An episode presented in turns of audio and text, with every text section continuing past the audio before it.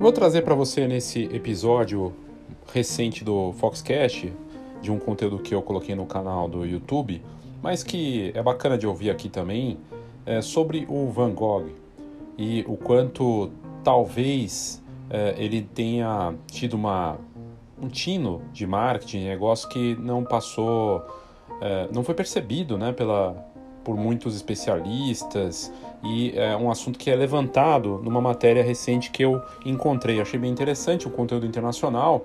Fala né, do marketing do Van Gogh e o quanto a cunhada dele foi importante, mas é, alguns conteúdos até falam que ele também teria essa visão de marketing junto com o irmão. É uma história conturbada, tem até ajuda na, na lenda, no ícone que se tornou né, a marca do Van Gogh, mas é um assunto bem interessante. Eu não vejo mero acaso quando um artista se torna uma marca reconhecida mundialmente. Quando um artista se destaca no, na sua cidade, no seu estado, no seu país ou mundialmente. É, isso é trabalho pesado, normalmente leva muito tempo e sim, está atrelado a uma assinatura visual e sim está atrelado a uma série de outros conceitos importantes é, e não é só em relação à arte criada pelo artista. Também tem o contexto, tem a parte é, do conteúdo, né, da história. Isso é muito interessante. Me faz lembrar, inclusive, é, do autor que eu venero assim, na literatura brasileira, o Rubem Fonseca, que simplesmente não dava entrevista, não aparecia na mídia. Era muito raro ver o Rubem Fonseca, que escreveu alguns melhores contos da, da literatura brasileira e também romances fascinantes, como Agosto e tudo mais. E ele não dava entrevista. E isso gera um interesse, um mistério sobre o artista que não deixa de ser um marketing. Acaba criando, olha, se eu não posso ter acesso ao artista, se eu não consigo saber o que ele pensa, porque ele não dá entrevista, eu vou me interessar pela obra e vou atrás da obra dele. E assim vai. Cada um encontra seu caminho, cada um constrói sua história. Mas o que é interessante aqui é notar como a cunhada do Van Gogh, como é que ela fez esse marketing que envolveu tempo, trabalho, consistência, tinha um objetivo, tinha inclusive metas mensuráveis, tudo atrelado àquilo que a gente vê no melhor marketing até hoje. E é muito interessante. Então espero que você curta. Eu sou Léo Saldanha e esse é o Foxcast.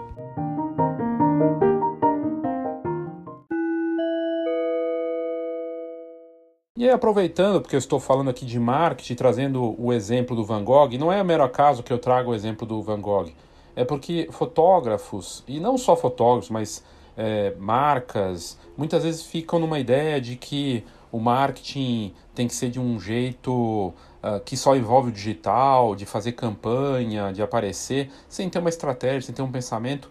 E é bacana trazer um grande artista, um pintor lendário e mostrar que tem uma parte de negócio por trás, que ou ele pensou ou alguém pensou para ele. É, e isso é muito interessante. E aí, falando nisso, que é um olhar para você, que é uma coisa que o Van Gogh encontrou ele ou a cunhada nessa história que, é, e percebeu qual, tinha, qual era o valor e como fazer, porque foi olhar para si mesmo. Você olha para o mercado, mas você só vai conseguir encontrar um marketing que funciona se você olhar para você. É, é, esse é um ponto que eu tenho batido e do plano de marketing eu tenho notado o quanto isso faz a diferença. Entender qual é o seu posicionamento de mercado, sua história e usar isso em favor do seu negócio em todos os elementos do composto do marketing. Do preço, da promoção, da divulgação, de tudo, da presença, e isso é fascinante. O plano de marketing 2022 é um produto digital colaborativo em que você segue as etapas que eu te passo, me envia de volta com o seu conteúdo e você participa desse processo. Então é você vendo o seu negócio, entendendo, porque você começa a olhar para cada um dos pontos, mas com uma orientação também simples, direta e, como eu disse, acessível. É acessível justamente porque é colaborativo. Se eu tivesse que fazer para você, aí ia custar muito, mais, muito mais. Então foi a forma que eu encontrei de fazer isso se tornar acessível. Com a vantagem de ainda ter o livro Marketing Básico para Fotógrafos, o retorno do investimento, o mesmo valor investido, R$ 99,00 com impressão da Ipsis Pro, para fotógrafos é uma, uma bela oportunidade, porque o dinheiro volta, né? Então você vai fazer um álbum ou outro produto impresso e usar esse voucher. E o check-up de marketing para fazer checagem frequente do seu marketing. Então não tem por que não investir, não fazer, é preocupação com o seu negócio e principalmente compromisso com o seu negócio de fotografia. Plano de marketing 2022 está aqui nas notas do episódio. E agora de volta ao nosso conteúdo.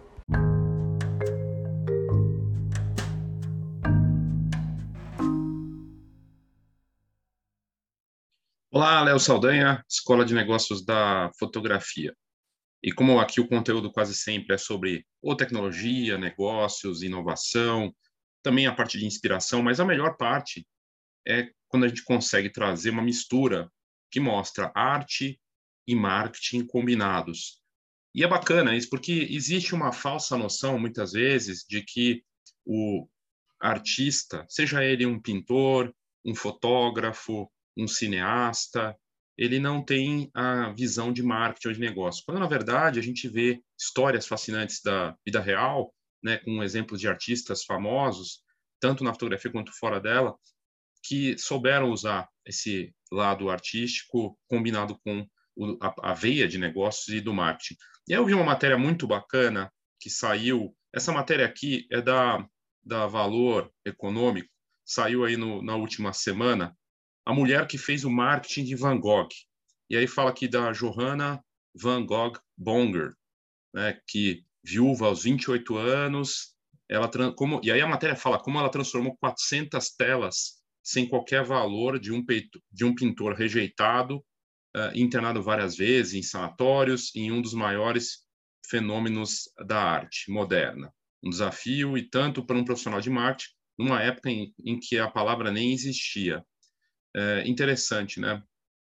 E aí aqui fala é, que no final dos anos 1800 foi a tarefa que a Joana Van Gogh Bonger, viúva aos 28 anos de Theo Van Gogh, com um filho de seis meses para criar, batizado Vincent, em homenagem ao irmão mais velho do pai, né?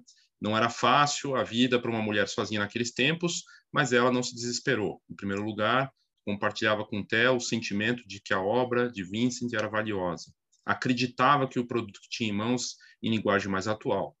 Só precisava de uma estratégia e persistência para colocar no mercado da, da, de artes, do qual, como professora de línguas, tinha pouco conhecimento, mas apre, havia aprendido algo com o Theo e os amigos dele. Bacana entender aqui o seguinte, né, o que é muito interessante dessa história. Primeiro, a visão da, da, importância de uma estratégia, de traçar um plano, de ter um caminho, muito bacana. Uh, a segunda questão dela ter buscado entender e acreditar no produto a gente só vende aquilo que a gente acredita ou conhece muito, e ela foi buscar fazer isso. A matéria é bem interessante porque ela me deu curiosidade de entender mais sobre a Joana é, e principalmente porque eu consegui encontrar outros outra matéria muito interessante do The Information da França que traz mais profundidade na, na abordagem. Mas eu achei interessante o seguinte: é, o marketing, sim, ele se combina com a arte seja na pintura, na fotografia. Eu trouxe aqui a história do Robert Capa, que nem se chamava assim, e que ele, junto com a Gerda, né, o, o Thomas, que era o nome dele, foi lá junto com a Gerda e criaram um personagem que vinha de Nova York, eles nem eram de Nova York, um fotógrafo meio misterioso. Eles criaram uma história, uma história. Hoje, talvez, isso até seria encarado como uma, de uma forma nociva, né? De ver essa coisa do mate ser autêntico. Mas naquele tempo era outra coisa, né? A gente está falando no caso do Capa, ali na, na, nos anos 30, alguma coisa assim, e, e um tempo em que o marketing ainda estava também engatinhando, estava começando. É, mas é, nessa história aqui do, do Van Gogh né, e, da, e da Joana Van Gogh Bonger, né, que é, foi tentar fazer de uma forma e conseguiu construir essa, esse, essa valorização do artista e tornar o que ele se tornou, ajudar nessa divulgação. E aí o que a matéria aqui traz, aqui fala que ela ela foi que ela precisou de tempo, né? Sabia que ia precisar de tempo. Então aí é um ponto chave também. Nada no marketing vai funcionar de um dia para o outro. Não existe isso. Por mais que você seja um grande artista, por mais que você tenha um produto, um serviço, a sua marca como empresa, se você de repente é uma empresa de fotografia, né? Ou você é um laboratório, uma loja, ou você é um fotógrafo que tem um trabalho incrível e acha que do dia para a noite vai fazer sucesso. Quando a gente vê as histórias de quem de fato combinou influência e legado, estourou, é uma história de sucesso de 10 anos, é uma história de sucesso de 20 anos. Leva tempo, dá trabalho, é algo que começa pequeno e vai crescendo, é do orgânico para se tornar algo reconhecido. Não é assim que funciona, assim de ser rápido. A gente está vivendo uma sociedade das coisas muito rápidas, em que as pessoas pegam um vídeo desse aqui e elas não conseguem assistir muito tempo do vídeo. Ah, porque vídeo tem que ser super curto. Eu sei, eu tenho feito estratégias de vídeo rápido, mas as coisas levam tempo.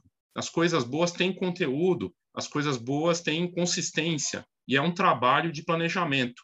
Então, é fundamental esse pensamento, estudar isso e buscar isso de uma forma é, construída, né, com planejamento.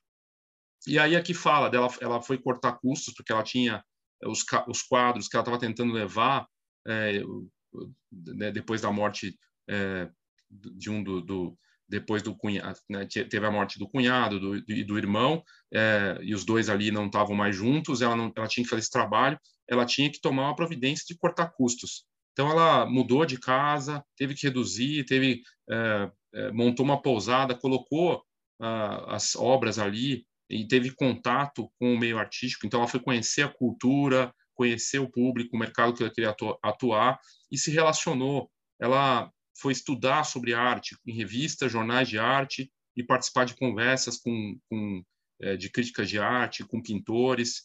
É, então, antes de sair de Paris, ela tomou a decisão que se mostraria sábia, que como diz a matéria, ela recusou uma oferta de um pintor e um crítico e, e ficou com as telas para ela, preferiu enfeitar as paredes da pousada em Bussum, né? É, e também pensando já em como ela ia comercializar essas obras e isso se mostrou muito acertado.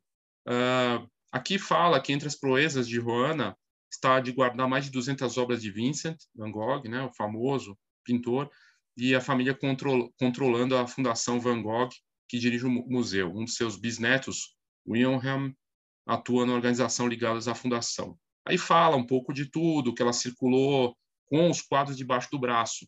Que a outra matéria fala disso. Ela ela escrevia nas línguas dos artistas e ela é, foi, além de estudar, ela fez um trabalho de exposições pequenas para ter esse contato. Exposição até hoje é uma ferramenta de marketing poderosa, seja é hoje ela virtual, né, como acontece inclusive das, do museu do Van Gogh em Amsterdã que fez uma mostrou as obras virtualmente, né, quanto para um pequeno artista que quer aparecer faz na cidade dele no shopping, numa loja, busca aparecer a exposição, mostrar o trabalho, atrai pessoas que são possíveis compradores, gera notícia, gera o contato, gera o buchicho, é uma forma de fazer marketing poderosa. E ela fez isso, é, ficou ali trabalhando. Foram é, foi um trabalho de tanto tempo que ela é, levou muito tempo para conseguir levar para uma galeria e, e, conseguir incluir numa galeria depois de, de um bom tempo, né?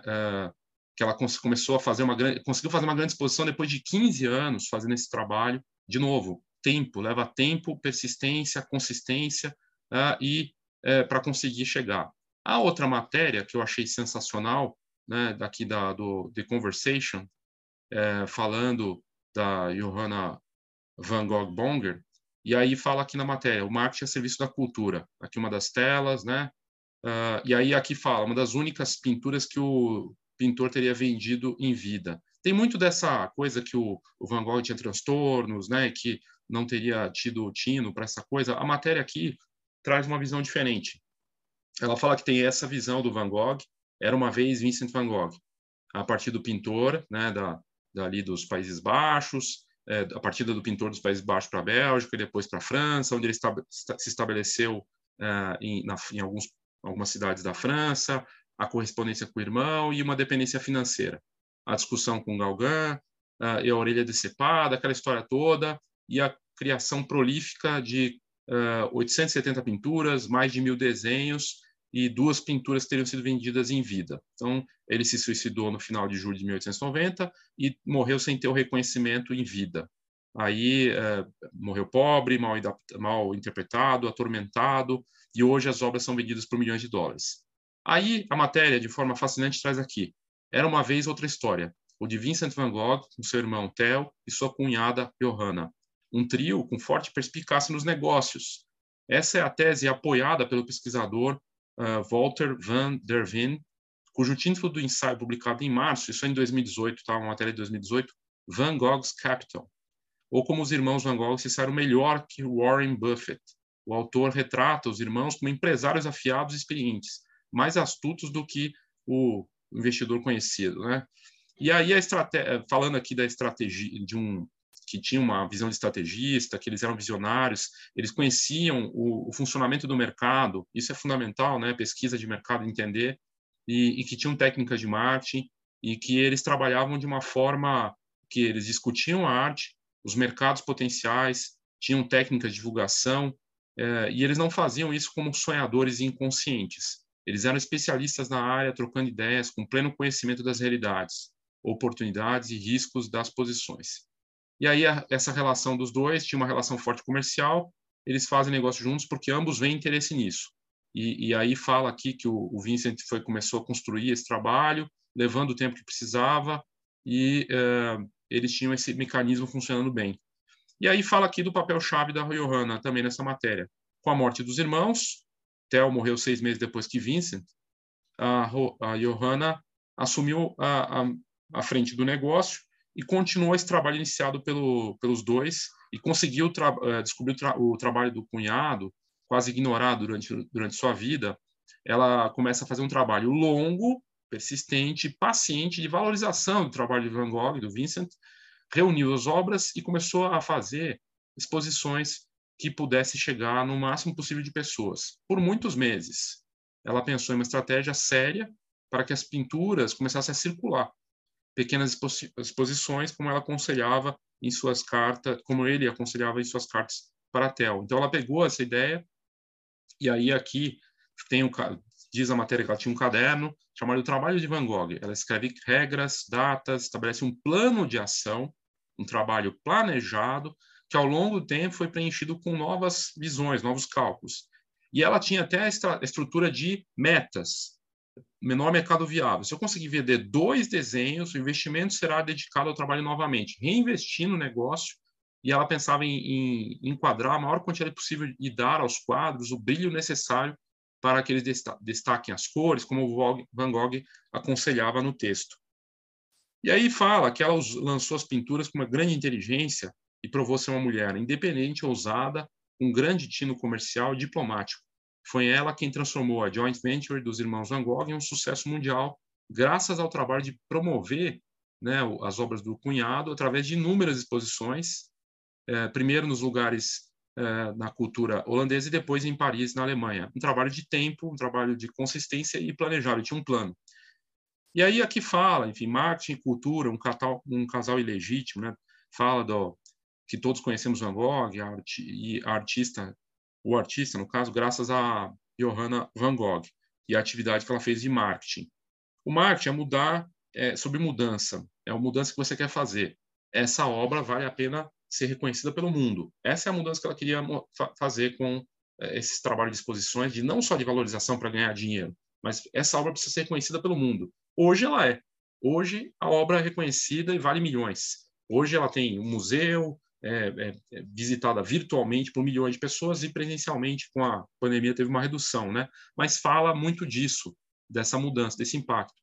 Ah, e aí essa afirmação ah, daqui da matéria falando que ela não, não, nem conhecia a palavra marketing, né? Não existia, mas que se hoje existe um museu Van Gogh e a fama do pintor se tornou o que é, foi graças a Johanna. Uh, se ela não tivesse realizado esse trabalho de prospecção comercial, foi isso que ela fez, né? E de tempo e de planejamento, e usando ferramentas de marketing, boca a boca, gerar essa conversar, indicação, conseguiu entrar numa galeria de, é, de renome, é, ele não teria se tornado um dos grandes pintores da história. Um, e aí aqui fala uma coisa muito interessante, que também está ligado com fotografia, que eu trago arte, porque assim, volta e meia, os fotógrafos ou o pessoal do mercado, que atua principalmente fotógrafo, né, que é, eu acabo falando de outros assuntos, mas fotógrafo acaba sendo recorrente porque a maior parte do mercado, o maior volume de pessoas é, são os fotógrafos profissionais, né? A relação entre arte e marketing, né? E negócios. Sempre, aqui a matéria fala, a relação entre marketing e cultura sempre foi tensa, se, sobretudo na França. E no Brasil, não vejo diferença. Hoje, né?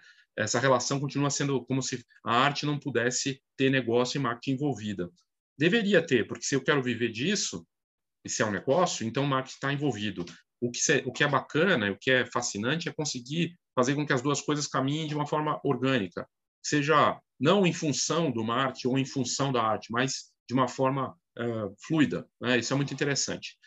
E aí aqui fala esse marketing que uh, a notícia do setor cultural fala dessa convivência do casal marketing e cultura, que é uma, uma percepção ainda uma associação ilegítima, né? que, as, é, que leva a representações errôneas, é, que leva a questão de é, pejorativa, né? no sentido de manipulação, cinismo, pessoas querendo levar vantagem, fazer empurrar o negócio. E mudou.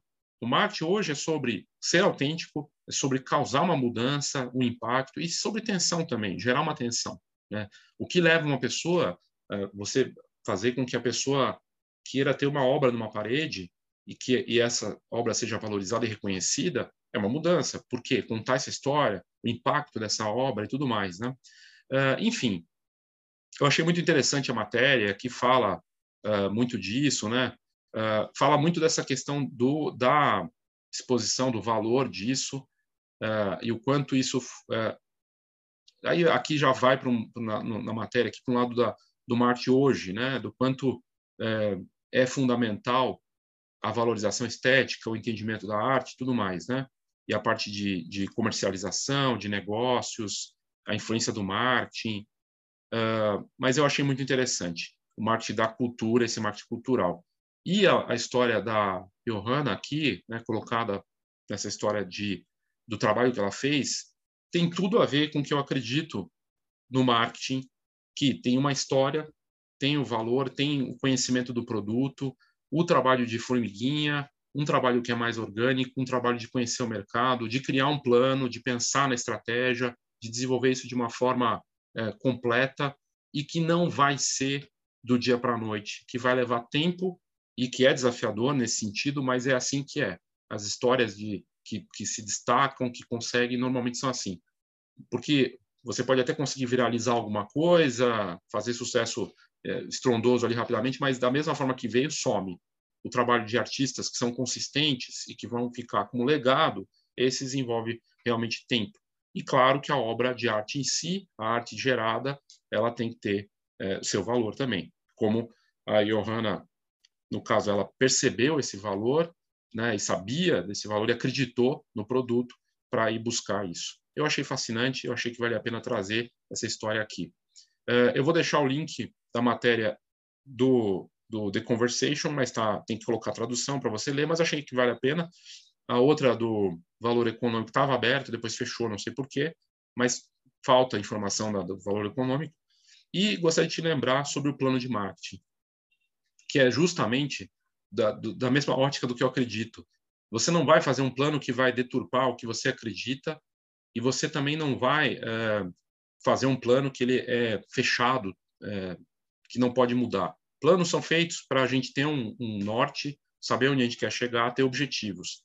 Eh, estabelecendo metas que você consegue mensurar. Ela falou ali de vender dois quadros, né, no momento que nem valia, de, faz, de sabendo do que ela precisava fazer né, nesse trabalho, é estabelecer essas metas mensuráveis, mas é saber do objetivo. Talvez ela nem pudesse imaginar que seria o que se tornou dessa forma gigantesca e mundial, né, de uma marca de, da arte reconhecida na história e que hoje vale milhões. Mas ela tinha um sonho e ela estabeleceu um objetivo, claro, e foi atrás disso. E não foi do dia para a noite. Então, o, o, plano que eu desenvolvi, o plano de marketing, é sobre um trabalho que você começa, define os objetivos, ajusta, retoma, refaz, mas você coloca a mão, tem teoria, mas tem prática, e eu acredito muito que pode fazer a diferença para você. Querendo saber mais, aqui nas, na descrição do vídeo ou nas notas do episódio, tem o link para você adquirir o seu. Ok? É isso. Obrigado e até a próxima.